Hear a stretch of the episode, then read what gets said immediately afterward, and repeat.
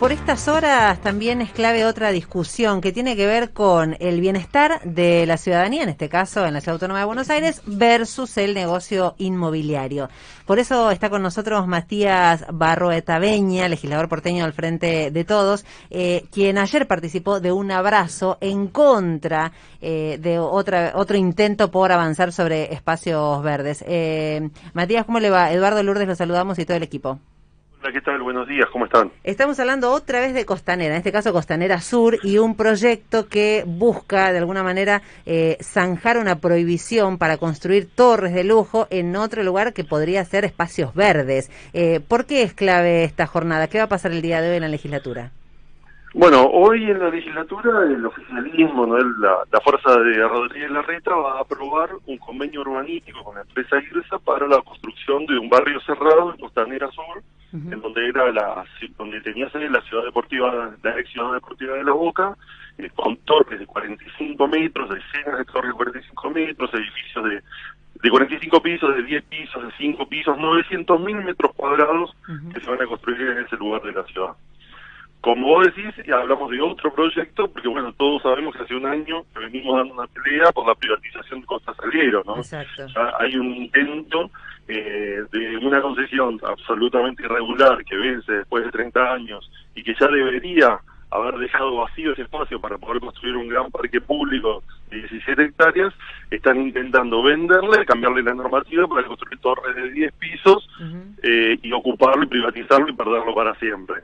En ese caso, la movilización popular la verdad, la, difusión de los medios, la participación en la audiencia pública, el conjunto de organizaciones y ONG de ambientales, el colectivo de arquitectos y demás, hemos logrado que eso se pare. De hecho, acaba de extender la concesión hasta fin de año Rodríguez Garreta, con lo cual, bueno, nosotros buscamos en este caso, que también va a tener que ir a una audiencia pública y a una segunda lectura, poder instalar la, discusión porque entendemos que es una locura avanzar con este proyecto en ese lugar. Bueno, en el abrazo ayer se leía no a las torres, sí al deporte, eh, teniendo en cuenta lo que pasó con eh, Costa Salguero, en donde eh, ese clamor logró frenar el proyecto de la reta, ¿cree que va a pasar lo mismo con Costanera Sur?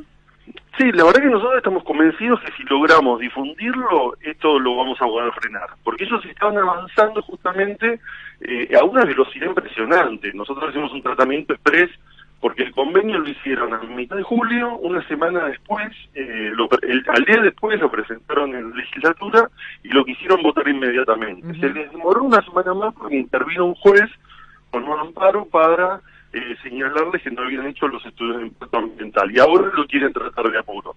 La verdad es que ahora el principal argumento para demostrar que esto no es algo que los vecinos quieran es que uno no va a encontrar en el discurso de los candidatos oficiales ni el jefe de gobierno menciona estos proyectos. María Eugenia Vidal, ningún candidato de ellos, ni la reta, hablan de esto como diciendo, bueno, acá estamos proponiendo este gran logro de la gestión que va a ser muy bueno para todos. Lo esconden. Ese es el principal argumento. Después hay argumentos legales. Nosotros creemos que es anticonstitucional porque no cumple el artículo 8. La Constitución es clarísima que dice que la costa tiene que ser de acceso público. Hay argumentos que tienen que ver con razones económicas. La verdad que este es un caso de un Estado bobo que se dio ese espacio de forma gratuita al Club Boca Junior para un objetivo que era que sean tierras de uso deportivo y ahora una empresa que lo compró en 50 millones de dólares va a hacer un negocio de 1.400 millones de dólares a costa del Estado diciendo que cede una parte para espacios verdes o para eh, la construcción de infraestructura, con lo cual el propio gobierno tiene que además pagarle la calle, la llegada de los servicios públicos, un negocio eh, redondo para los privados. Es que ahí está la, la, cuestión central, me parece, Barretaveña, ¿no? Este, uno puede recorrer y, eh, ya a esta altura este, varios casos, varias cuestiones con tratamiento expreso, no tanto, pero siempre es la disputa del interés privado, del, del negocio que alimenta el gobierno de la ciudad respecto al interés público, ¿no? Y me parece que esto es lo central que hay que poner en agenda y hay que discutir en la ciudad profundamente. Recién hablaban ustedes del tema de los modelos, ¿no? Y acá están claros los modelos de ciudad. Se suman cuestiones, ¿no? Claramente el tema ambiental. Pensemos para los que no ubican este lugar, es está ubicado al lado de la reserva ecológica, con lo cual es una locura en términos de impacto ambiental. No se ha hecho ningún estudio de impacto ambiental. Al lado del barrio Rodrigo Bueno, sin plantear ningún tipo de integración. Y del otro lado está la central costanera, que emite gases que contaminan el 20% de la contaminación del aire de la ciudad, se explica por ese lugar. Este relleno, además, la ciudad, el 12% de la ciudad son rellenos que se han hecho con todo, por ejemplo, todo lo que tiene que ver con la 9 de julio, cuando se tiró abajo se constituyó la Reserva Ecológica, Puerto Madero, pero cuando se rellenó Puerto Madero lo hizo el propio Estado y lo hizo sabiendo que iba a construir lo que construyó. En este caso lo rellenó el Club Boca Juniors y el Estado no tuvo ningún control de ese relleno, con lo cual es un peligro. Viendo lo que pasó en Miami, por ejemplo, con la caída de los edificios, esto podría pasar algo similar, con lo cual también está la cuestión de, de la seguridad. Desde ya. Y en los dos modelos, ya me con eso, está el tema habitacional. A ver, la ciudad tiene un problema habitacional enorme, duplicó el déficit habitacional, tiene 300.000 personas viviendo en Villa, 40% de inquilinos que les cuesta alquilar.